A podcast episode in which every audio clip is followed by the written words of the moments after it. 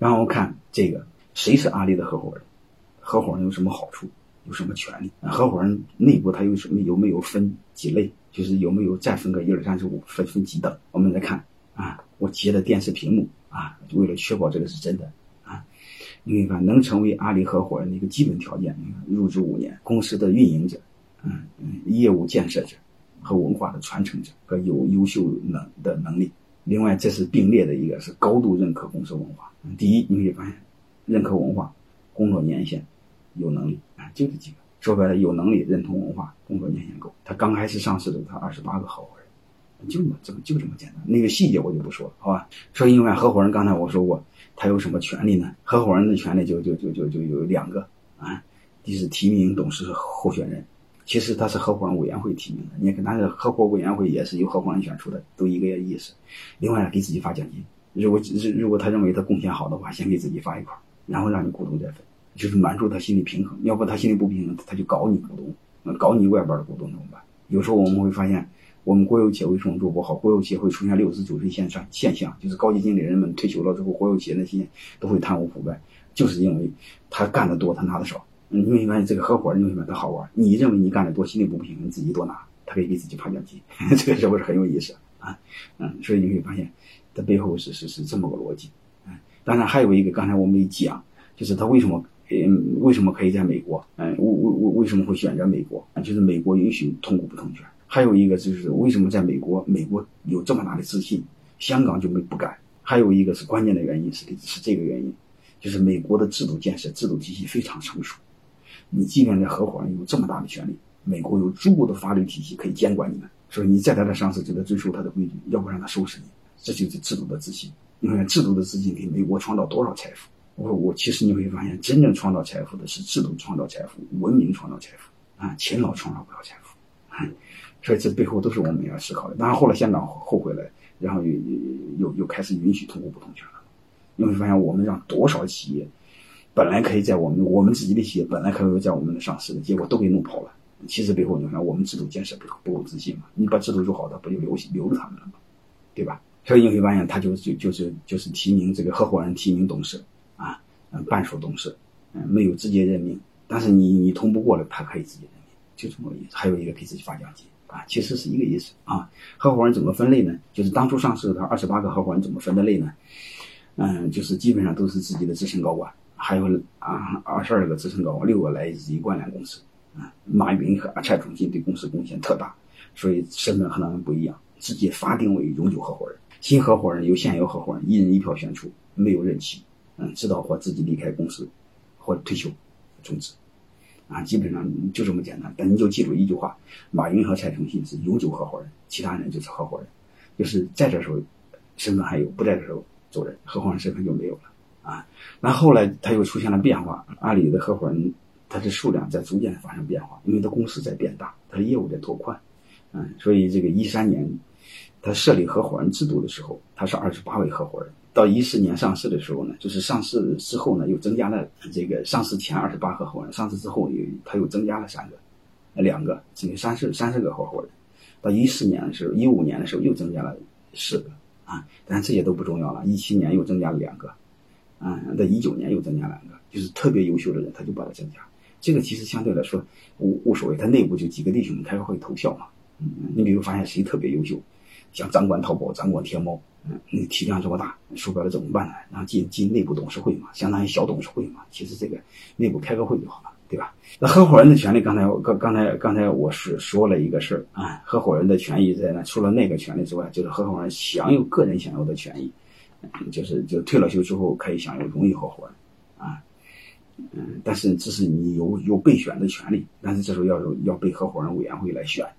还有一个是第一选现有的退了休之后成为荣誉合伙人。还有一个从候选合合伙人当中，我把你选成这个这个这个普通合伙人，啊，还有永久合伙人，但是那个就很难了，好吧？那合伙人另外一个权利，我们再看一下，好吧？就刚才我说过，这个合伙人的投票选合伙人的权利，但是必必须你提提前先通过合伙人委员会的推荐审核，才能经过合伙人嗯来投票，啊，就说白了，内部先成立一个小组的小常委，这些事程序让他先办了，然后再提交合伙人大会。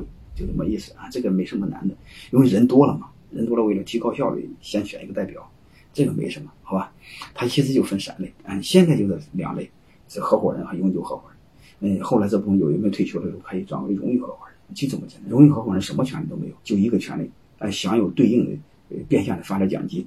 嗯，其实就说白了就是优秀的合伙人享有离休待遇，就这么简单啊！给给给个就是投票权没有了，利益我保证你的。这个背后我们自己做设计就好了，给你一个参考。嗯，当然你可以不这么叫，就是永久合伙人、普通合伙人、荣誉合伙人可以不这么叫。你比如万科叫事业合伙人，你也可以叫资深合伙人啊，等等，自己规规定啊，包括普通合伙人，这个没什么，这个法律上没有要求，自己自己规定就好了，好吧？包括合伙人退出，基本上就是离开阿里就要退出。如果你死掉也要退出，还有一个被开除也可以退出啊，但这个都无所谓啊，无非是为了体现一种公平，让大家心里舒服，就是大家甚至可以开除马云，但是那个概率就非常低非常低了，好吧？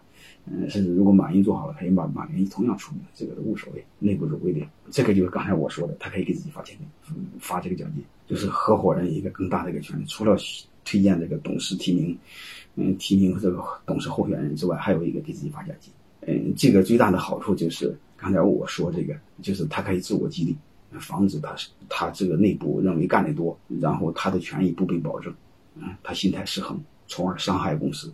所以股东大会股老股那个投出资出资股东其实更吃亏，这也是他的权利啊，他可以在税前直接这么做，啊，作为管理费用啊，实际这个很有意思，好吧，嗯。还有一个，就将来之后，这帮伙计还可以套现。刚才我说过，因为他的合伙人制度不和他的股份比例挂钩啊，嗯，他可以甚至股份都可以套现。结论就是合伙人制度的好处，你会发现，刚才我其实我也总结了一部分。第一，制度非常灵活，和他的股份没关系，只和他的身份有关系。还有一个，他不需要其他股东、外部董事通过，他自己就可以搞，相当于内部设计的一个权力体系，自己搞。还有一个，他不受股份稀释的影响。另外还有一个呢额外的奖金激励，就是他认为他干的多，可以给自己自己多发展。当然这是好处，也有背后的不好处。第一个不好处我说过，就是万一他内部股东乱搞，你就他那股份这帮伙计卖卖卖卖卖，你刚才二十个点，后来卖到十个点，再后来卖了几个点，你会发现这帮真给自己发了很多钱，而且活没干出来，弄个虚假繁荣，结果发了很多钱，把股份一卖，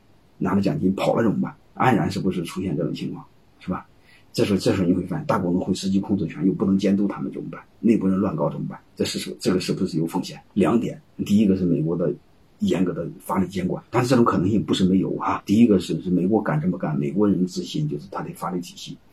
然后马云啊，就是蔡崇信他们这他们为什么有这么自信，说他的合伙人将来不会这么搞？因为这么搞，将来把马云也给搞了。马云现在退休了嘛，虽然他还精神上可以掌控，过两年再老了呢，老糊涂了，你怎么办？你会发现有一个，他必须认同什么？除了工作年限够，还有一个能力够，第三个就必须认同阿里的文化啊！而且成为他的合伙人，必须现有合伙人百分之七十五的人同意啊！所以他来确保了这帮伙计不会为了个人利益而而伤害整个阿里巴巴啊！这是他内部的一个自信还有一个外部的自信。但是这玩意儿仅仅是 理纯理性的一个推理，好吧？这个未来有没有这种可能性？可能性肯定是有的。啊，这就是它的弊端。但是如果他对他的文化真正自信，这种可能性是很小。但是你不能保证他的未来文化不被稀释。比如马云没了，再过一代，再过一代不被稀释，是吧？没有永久的共识嘛？那这种可能性是有的，好吧？你美国都能出现，美国这么严格的法管监管机构就会出现，嗯，何况他们？但是目前来说，还还还是值得我们参考，值得借鉴。嗯，但是我们只能说从逻辑上是有这种可能性的。做任何事并不是说都有好处，没有坏处。